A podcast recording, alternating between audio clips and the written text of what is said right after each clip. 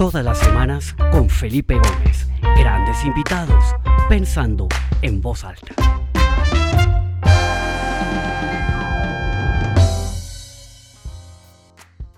Bueno, muy buenas tardes para todos y bienvenidos a esta nueva edición del programa Pensando en Voz Alta. Veo que se empieza a conectar personas de distintas partes de América Latina, de España, algunas personas en Estados Unidos, en Europa. Todos bienvenidos a este nuevo episodio. Como siempre, todos los martes con algún invitado que nos dé una visión fresca, diferente, diversa de lo que está pasando en el mundo. Y hoy pues me honra muchísimo presentar a una invitada que tengo absolutamente fascinante. Irene Arias Hoffman es la CEO del IDB Lab o Laboratorio de Innovación del Grupo Banco Interamericano de Desarrollo. Una entidad que está trabajando en innovar para generar impacto, inclusión, desarrollo, para promover el emprendimiento, la innovación en la región. Un tema realmente fascinante. Entonces, pues, sin más preámbulo, Irene, te doy la bienvenida y muchas gracias por aceptar esa invitación. Eh, gracias, Felipe. Eh, pensando en voz alta me llamó la atención en cuanto me lo propusiste y, qué bueno tener este espacio. Gracias. Excelente. Bueno, pues comencemos como siempre. Eh, Irene está en Washington, en Estados Unidos, y como siempre le pregunto a mis invitados, ¿cómo está la situación allá? ¿Qué ha pasado? Eh, yo donde vivo en Atlanta, la cosa ya como que ha volvido bastante a la normalidad, entre comillas, pues uno sigue a toda la gente con sus máscaras y todo eso, pero digamos que ya hay restaurantes abiertos, etcétera. ¿Cómo se está viviendo en este momento la vida, la cotidianidad, el, minuto a minuto en una ciudad como Washington, tan ocupada, tan llena de cosas? ¿Cómo se siente ahorita el ambiente, Irene? Eh, bueno, Felipe, para los que conocen este, esta zona, en realidad Washington, el Distrito de Columbia, está inter es prácticamente un solo lugar junto con Maryland y Virginia. Entonces, muchos de los que trabajamos en Washington vivimos en estas zonas de alrededor. En particular, yo estoy en Maryland y, eso importa porque las medidas que ha tomado cada estado son un poquito diferentes y, también el entorno. Y aquí en Maryland, afortunadamente, en estas zonas hay mucho bosque y no hay tanta restricción para poder por lo menos respirar eh, aire puro, mm, sentir el río Potomac que está aquí al lado. Eso sí, los que por lo menos tenemos, por ejemplo, hijos pequeñitos, en mi caso 5 y 6 años, em, los colegios son virtuales, entonces las clases todo el año escolar van a ser virtuales, así que sí ha habido un tema de organización para, estar listos para, esta experiencia distinta, pero, pero creo que bueno, ahí vamos superando poco a poco cada, cada etapa. Excelente, Irene. Bueno, Irene, cuéntanos un poquito sobre el Laboratorio de Innovación del Banco Interamericano de Desarrollo. ¿Cómo es un poquito la historia de esta, de esta entidad? ¿Hace cuánto se funda? ¿Cuál es la misión? ¿Cuáles son los frentes en los cuales están trabajando? Cuéntanos un poquito para quienes no conocemos en detalle a esta, a esta organización que parece tan interesante. Sí, bueno, en, la innovación está el corazón, en el corazón de lo que hacemos para conseguir, con el convencimiento total que tenemos los que trabajamos en BitLab, que creo que tú compartes, Felipe, que es que la innovación y sobre todo ahora apoyada por tanto, tanta, tanto cambio tecnológico es fundamental para que tengamos una región más próspera y más inclusiva. Eh, entonces, eh, el BitLab es una de las tres partes del grupo Bit trabajamos junto con el brazo público, que es el, proveedor de, financiamiento eh, de desarrollo para los gobiernos más importante entre las multilaterales, y el brazo privado, BitInvest. Entonces, formamos parte de este conjunto del grupo BIT, pero eh, tenemos el lujo de tener este mandato de poder experimentar, de probar herramientas más flexibles desde, desde donaciones o productos no reembolsables hasta equity, para trabajar con el ecosistema emprendedor, para trabajar con todo lo que es el ecosistema de innovación, de aceleradoras, de, company builders, de corporates que estén apostando por la innovación y, por supuesto, de la mano también de gobiernos, porque para escalar todos estos experimentos e innovaciones, eh, en muchos casos, como hemos visto durante la pandemia en salud, el que estén vinculados y tengan una lógica con el sistema de salud pública, por ejemplo, con el gobierno, es fundamental. Entonces, un laboratorio de innovación eh, que trabajamos de la mano con el brazo privado y con el brazo público, es importante el foco porque tener una entidad donde el equipo, somos 100 personas, eh, tenga en el DNA la agilidad, la curiosidad por buscar esas nuevas soluciones. Entonces, ideas, estar siempre pensando en el why not, en el por qué no. Y la toma de riesgo, porque al final si te especializas en inversión y en apuesta por ideas en etapas tempranas, más o menos en la parte de inversión trabajamos hasta series B. Eh, tenemos un portafolio de 350 startups el riesgo que otros ven muy alto no es un, para nosotros un riesgo alto. sabemos cómo medirlo, cómo, cómo gestionarlo. Entonces, esa especialización es súper importante porque luego además se refleja en un tema cultural, en un tema cultural de un trabajo como organización mucho más horizontal. Eh, la mitad del equipo está repartida en 26 países. Entonces, esto de la pandemia en parte no nos pilló por sorpresa. La parte virtual de trabajo ya la teníamos totalmente organizada. Así que bueno, es una parte, eh, es muy, muy, muy estimulante, eso sí. Tengo una pregunta, haciendo un poquito abogado del diablo, Irene, y es la siguiente. Yo trabajé en una organización gigantesca, una multinacional grandota, presencia en 50 países, 500 mil personas que trabajaban allí, y, después de ser el director de un país, me dieron la oportunidad de tener un cargo que se llama el director de innovación.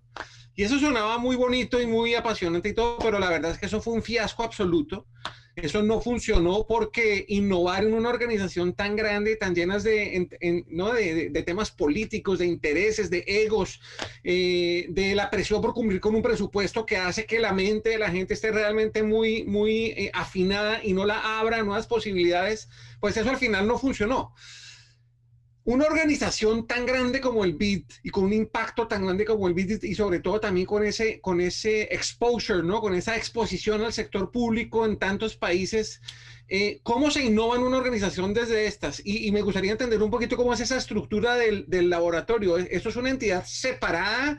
Eh, autónoma que puede tener su propia velocidad, su propia agilidad, o tú, o tú eres simplemente un departamento del banco. ¿Cómo funciona la estructura de eso y el gobierno de eso para entender un poco esa innovación, cómo se le puede dar, digamos, velocidad e impacto, ¿no? Mm, bueno, eh, gracias por compartir eso. Es verdad que eh, somos una entidad separada, eh, trabajamos, tenemos nuestra propia gobernanza, nuestro propio fondeo, tenemos un equipo mm, totalmente dedicado. Estamos estratégicamente conectados porque de nada serviría un montón de ideas buenas y experimentos si no escalan, pero eh, sí tenemos esa autonomía y ese, espacio para crear y para tener un poco nuestras propias reglas de juego. Y es fundamental porque efectivamente una persona desde arriba tratando de hacer innovación en el todo de la organización sin más... Mm, termina, no, no, no, termina siendo muy difícil. Eh, lo, lo, que sí mm, creo que también es reconocer que la, a pesar de que nosotros pensamos y vemos y, experimentamos con muchas tecnologías disruptivas, hemos creado la infraestructura de blockchain para la región con LackChain, por ejemplo, que no terminaba de madurar como infraestructura y hemos dado ese paso adicional. Creemos en estas tecnologías disruptivas, pero la innovación, el proceso de innovación es gradual. Entonces también es ser persistentes y darnos el tiempo. Y ahí el, presidente Moreno, Luis Alberto Moreno, ha hecho un trabajo enorme de que la cultura de innovación cale y sea adoptada por, todo el grupo, con lo cual pues podemos tener contrapartes con las que trabajar ese, camino para que las ideas tengan un impacto duradero eh, trabajando de la mano con, con los distintos verticales del sector público, por ejemplo, y tenemos contrapartes que entienden y están también enfocados y apasionados por la innovación. Así que no, lo que hacemos, tenemos agilidad, independencia, eh, pero eh, tenemos vínculos y un, como estamos estratégicamente conectados. Y ahí, de ahí viene el cambio de nombre, porque la organización de BitLab tiene 27 años el grupo BIT como tal 60, pero hace 27 años se formó lo que se llamó entonces Fondo Multilateral de Inversiones, FOMIN. Eh, Don Terry fue el primer eh, gerente durante muchos años al principio y siempre con, eh, con buscando esas nuevas soluciones, siempre con el tema, con, con estar un poco en la frontera de temas que no eran mainstream en ese momento, no eran temas tan comunes. En el momento, por ejemplo, remesas, cuando nadie pensaba realmente estructuralmente en remesas, o microfinanzas, cuando no era la industria que soy. Eh, el cambio de nombre de FOMIN a BitLab lo hicimos hace un par de años y lo hicimos precisamente para eh, conectarnos con el resto del grupo. No estamos experimentando aisladamente, tenemos ese camino hacia cómo va a escalar, cómo se articula con una política pública, por ejemplo, súper necesaria para que eh, pase de una prueba de concepto y de, un piloto y luego escale. Y la parte lab para enfatizar, aquí, hacemos que las cosas pasen y aquí nos enfocamos en nuevas ideas que nos pueden dar respuestas distintas para resolver algunos problemas antiguos y otros nuevos. Y para terminar con esta historia, te digo que el propio cambio de marca eh, no fue solamente un cambio de nombre. En realidad hicimos todo un trabajo y un proceso de pensar qué tipo de laboratorio de innovación queríamos ser. Y en, la, parte de cómo visualizarlo, la marca, la marca como tal, eh, hicimos un trabajo con, desde Medellín, con la Casa de Carlota. Y ahí Nel y Sara, con artistas gráficos como Sebastián y otros muchos que tienen síndrome de Down, autismo, nos acompañaron en eso y seguimos trabajando juntos. Y eso al final llega al corazón de por qué estamos haciendo esto. Y es que queremos crear una región mucho más inclusiva, que sea inclusiva por diseño desde el principio. Y la innovación y la creatividad son una herramienta fundamental para conseguirlo. Y bueno, personalmente, a mí esto pues me, llena de, motivación, eh, porque te comentaba al principio que tenía dos hijos de 5 y 6 y Elías tiene autismo y Carmen, que tiene 5, tiene síndrome de Down. Y he visto lo que es posible cuando las oportunidades son las mismas para todos. Entonces, bueno, en ese, eso es un camino y, y, así, así es la historia de por qué, por qué también le cambiamos el nombre. Qué lindo. Tienes un propósito súper claro y muy personal, amarrado a lo que estás haciendo profesionalmente, que me parece espectacular. Irene, ¿por qué no nos cuentas un poquito de pronto uno o dos proyectos exitosos que hayan embarcado ustedes en, relación de ese tema, ¿no? De inclusión. Eh, pues ya nos contaste el tema de, este laboratorio en Medellín que les ayudó en todo este proceso, pero no sé si tengas alguna otra historia que contar, una anécdota chévere de, de, de qué han podido lograr para lograr esta inclusión eh, tan importante y tan necesaria en nuestros países, ¿no? Eh, sí, mira, te iba, en realidad, mm, eh, hay miles de ejemplos y hay uno que mm, mm, quiero traer a la mesa porque ayer tuvimos el último webinar con el presidente Moreno y es un proyecto que hemos iniciado en Medellín precisamente estamos todavía en una etapa relativamente inicial, pero es un proyecto con, con Gallup y con Confama. Nos acompañó también David Escobar. Y es para identificar talento emprendedor que cuando uno mira las metodologías tradicionales en los colegios para, para ver cómo se mide cada estudiante, eso no se mide. Y si se mide, se mide mal. Gallup de muchos años desarrolló el BP10, es una forma, Builder Profile BP10, una metodología para identificar ese talento, ese talento excepcional eh, con potencial emprendedor. Y lo aplicamos, eh, se va a aplicar a 14.000 jóvenes en colegios de distintos barrios de Medellín. Eh, ya los primeros miles están, lo han hecho. Y el primer cohort de 110 estudiantes con ese talento excepcional eh, dos de ellos hablaron ayer con el presidente Moreno, con, David, con Jim Clifton, el presidente de Gallup. Y, es eh, empezar por eso, por identificar ese talento y luego todo el journey de darles luego herramientas conectado con todo el ecosistema emprendedor de Medellín para que ese talento tenga un camino que seguir para que pueda realizar ese potencial. Y era impresionante escucharles a Mariana, Juan Pablo, que estuvieron los estudiantes que hablaron con nosotros ayer. Y Jim Clifton reflexionó sobre un tema que fue we have to be intentional about startups. Dijo, tenemos que ser, tenemos que ser deliberados cuando hablamos de emprendedurismo y de compañías nuevas, de startups. Es decir, no va a pasar así porque sí. Hay que crear un entorno. Entonces, esto es nuestro granito de arena para crear ese entorno. Qué bonito, espectacular. Ahora, una pregunta. Ustedes venían con una agenda de trabajo, unos programas, unas inversiones, nos contaste que tienes inversiones en una cantidad de startups en distintos países y todo. Y llega la pandemia y como a todas las organizaciones, yo creo que esto nos mueve el piso y empiezan a surgir también unas necesidades nuevas asociadas a la pandemia. Eh, ¿Cómo fue ese proceso de adaptarse, ¿no? A, a, a, ver cómo desde una entidad tan influenciadora y con esa capacidad de alcance que tienen ustedes, ¿cómo fue ese proceso de ajustarse a, esas necesidades que empiezan a surgir alrededor de la pandemia y cuéntanos si por la pandemia se crearon algunos programas nuevos o ha habido iniciativas nuevas que han comenzado en estos últimos meses, diferentes a las que ya traían antes. Sí, ha sido impresionante la respuesta.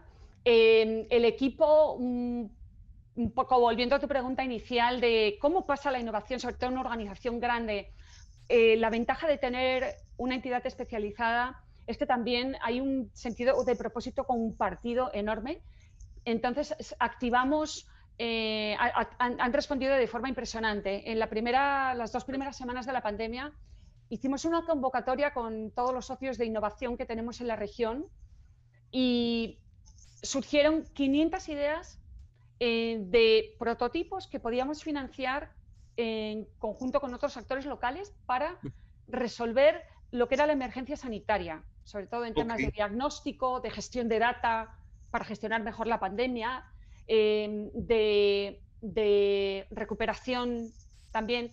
Y 20 de esos eh, están en marcha.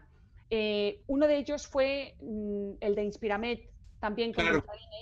Eh, Mauricio estuvo también en el programa, al principio del programa. Eso fue parte de la serie de entrevistas. Ah, claro. pues ahí, bueno, pues qué buena una colaboración entre emprendedores, corporates, Ruta N, el INVIMA, tiempo récord, ¿no? Para lograr la aprobación de un prototipo que además cumple con ciertas características que en todo lo que hacemos, mm, porque hoy lo estaba, en este caso lo estábamos aplicando a soluciones para la crisis sanitaria, pero también aplicamos para inclusión financiera o para otros temas. lo común es que sobre todo sean soluciones que cumplan con principios digitales de desarrollo. Muchas de estas soluciones son Mm, son soluciones digitales, eh, soluciones digitales de, salud o de educación, etcétera. Entonces, muy importante la interoperabilidad, el no reinventar cosas, no duplicar, el que sea código abierto. Entonces, bueno, este caso de Indima es fabuloso por eso. hay mm, otra como la de Contact Tracing en Ecuador, eh, que se llama Así Ecuador, donde dos emprendedores también eh, que estaban aplicando su, su talento para otro tipo de otros usos de su emprendimiento y su capacidad en analítica, en AI, en, en, en cobertura, en tecnología para, para, trazabilidad geoespacial, lo aplicaron para crear una, una, aplicación que ayude a gestionar la pandemia con el Ministerio de Salud y otras contrapartes del gobierno en Ecuador. Entonces, bueno, eso fue lo primero. Emergencia sanitaria, pongamos nuestras habilidades y el instrumento flexible de prototipo a funcionar. Lo segundo fue pensar las compañías del portafolio que tienen mucha promesa, pero que tenían de media, no solo las nuestras, en general, en, toda, en todo el mundo más o menos calculamos que las startups tenían un runway, o sea, una, un, flujo que les llevaba a tres, máximo seis meses. Eh, ¿Qué hacemos con aquellas startups que tienen mucha promesa, y se encontraron en un entorno en el que levantar fondeo era prácticamente imposible. Eh, entonces lanzamos una línea de liquidez eh, de 18 a 24 meses para eh, un, grupo de estas compañías. Y lo tercero fue una línea con Lockfund, con una, una startup desde Bolivia, porque tiene alcance regional, para financiar en moneda local a 100 microfinancieras que quisieran hacer su transformación digital, porque mucho de lo que ha pasado es que instituciones que cumplían un muy, buen propósito, por ejemplo, de inclusión financiera, como son las microfinancieras, em, se vieron poco preparadas en lo que era el mundo digital y, estamos viviendo en una sociedad que a pesar de todo eh, todavía depende mucho del efectivo.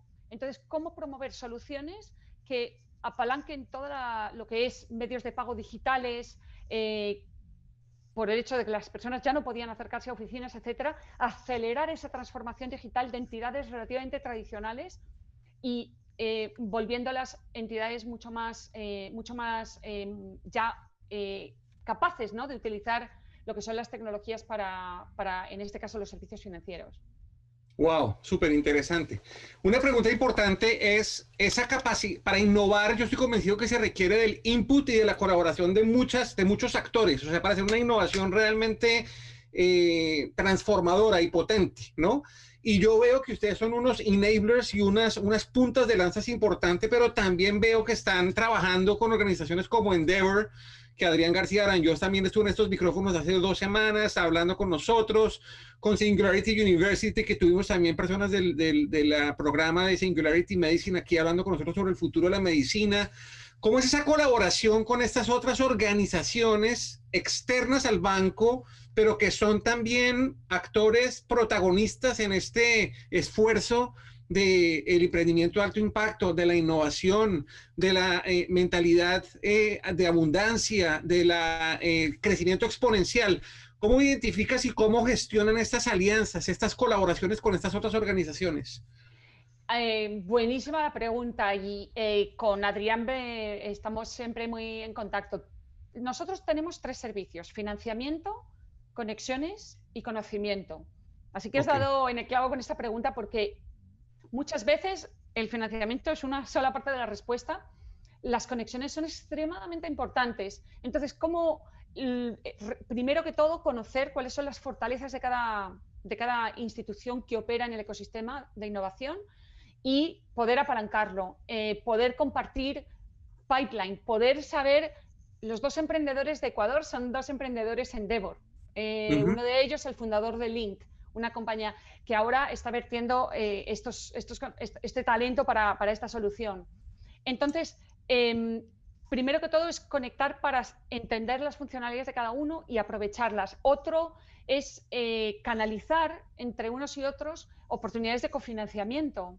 Y tercero, para apalancar la parte de conocimiento también, eh, pues aliarnos con eh, organizaciones que están muy metidas en temas centrales que sabemos que van a ser los temas de futuro. Entonces, por ejemplo, la región tiene un potencial enorme en aplicaciones de innovación tecnológica en la agricultura, Agritech.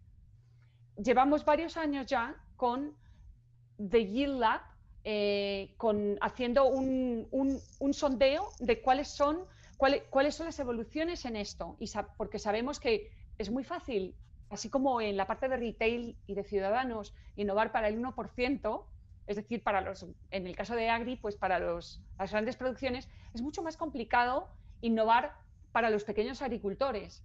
Eh, pero es posible. Eh, tenemos casos, por ejemplo, eh, como, como Quilimo en Argentina, que tiene una solución de Smart Agriculture, de, de agricultura inteligente para el sistema de riego y que es posible llevarla a pequeña escala. ¿Por qué? Pues porque no depende de mm, grandes inversiones en hardware, sino es una solución que combina uso de datos con inteligencia artificial para darle información precisa al pequeño agricultor. Y lo otro es buscar esas sinergias entre las distintas compañías de nuestros portafolios conjuntos. Eh, así como el, el, ejemplo de Ecuador, inclusive entre nuestro propio portafolio. Somos accionistas de una empresa fantástica que es Satellogic y esa empresa le está dando servicios a Quilimo para utilizar parte de la data de estos nanosatélites. Entonces, es eh, eh, sobre todo es un eh, estar absolutamente abiertos a que esto no es para nosotros, esto es para el beneficio de la región y esto creo que invita mucho a que otros se unan y compartan su data, compartan soluciones conjuntas. Esto no es poner el logo de uno, es dejar eso atrás y buscar cuál es la mejor solución para el problema que estamos tratando de solucionar. Espectacular. Irene, el tiempo vuela, ya se nos está acabando, pero te tengo una última pregunta. ¿Hay dentro de las personas conectadas directores y directivos de fundaciones muy importantes en América Latina, entidades sin ánimo de lucro que también están trabajando por la inclusión y por cosas que de una u otra manera tienen una visión compartida con lo que tú haces?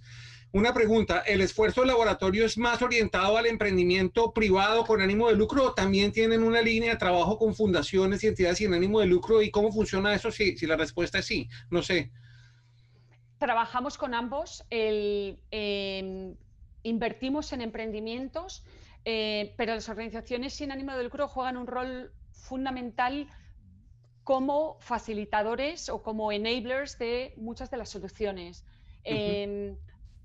Por ejemplo, em, estamos trabajando mucho el tema de lo que conocemos como worker tech, eh, servicios para los trabajadores que van a ser más y más y más a futuro, y ya lo son muchos, que son trabajadores independientes. Muchos nacen de plataformas de empleo digital, los como Cabify o Rappi, etcétera, que por diseño no son empleados y están fuera de la cobertura y no tienen, no tienen servicios, no tienen, pues imagínate, no tienen acceso a un sistema de pensiones. Hay mucho que inventar de servicios para que no se abra una brecha y las soluciones digitales tienen una gran, un gran potencial de poder conseguir monetizar información que obviamente que tiene cada una de estas personas y eh, poder dar unas soluciones que estén eh, pues al costo justo, que sean fácilmente eh, accesibles, etc.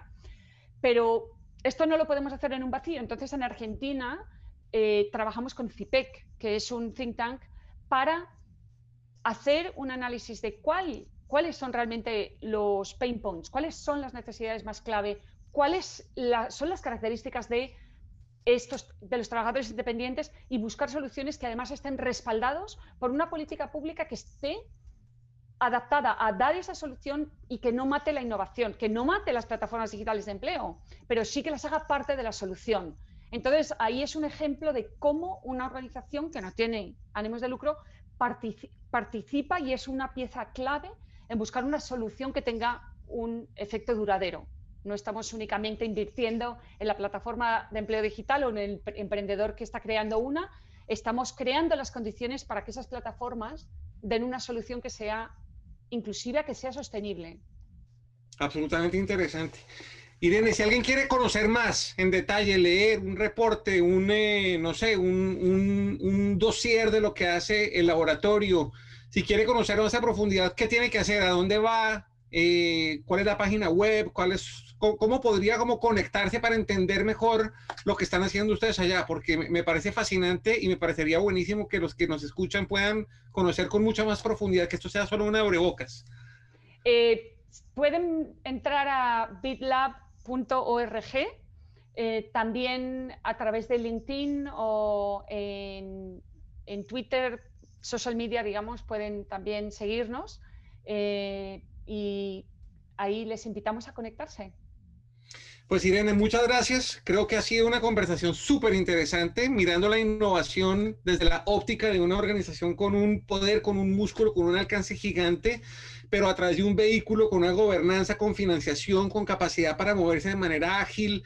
Es un poquito lo mejor de los dos mundos, ¿no? Tener la agilidad y la versatilidad de una organización eh, como una startup, pero al mismo tiempo el respaldo de un eh, gigante, súper conectado con empresas, con gobiernos, con entidades, con universidades. Yo creo que el impacto que se puede lograr es fascinante. Yo estoy convencido que esta es la manera de hacer innovación de alto impacto, esa, esa, orquestación de diferentes actores y aplaudo mucho lo que estás haciendo, lo que estás liderando y sobre todo que siempre pues al, al final está esta, este objetivo, este propósito de impulsar el desarrollo, la inclusión, eh, cerrar esas brechas tan graves que hay en nuestras regiones en riqueza, en acceso a información, a tecnología, etcétera. Entonces, pues realmente aplaudo lo que hacen. Ha sido un honor y un placer hablar contigo. Lástima que se nos acabó el tiempo. Me quedaría acá otras dos horas feliz. Y te cedo el micrófono si quieres despedirte de, de la audiencia, Irene. Bueno, muchas gracias. Eh, muchísimas gracias a, los que nos han acompañado hoy sobre todo y, estamos, estamos mm, abiertos a seguir, a conectarnos y eh, Felipe, mm, gracias por abrirnos el espacio. No, espectacular y como siempre entonces esta conversación quedará grabada y subida en el portal www.pensandoenvozalta.com esta tarde y también esta tarde se anunciará el invitado de la semana entrante para que estén pendientes y se puedan registrar desde ya. Entonces, de nuevo, muchas gracias, Irene. Un gran abrazo. Que termines de pasar un otoño precioso allá en Washington. Y un gran abrazo a tus hijos.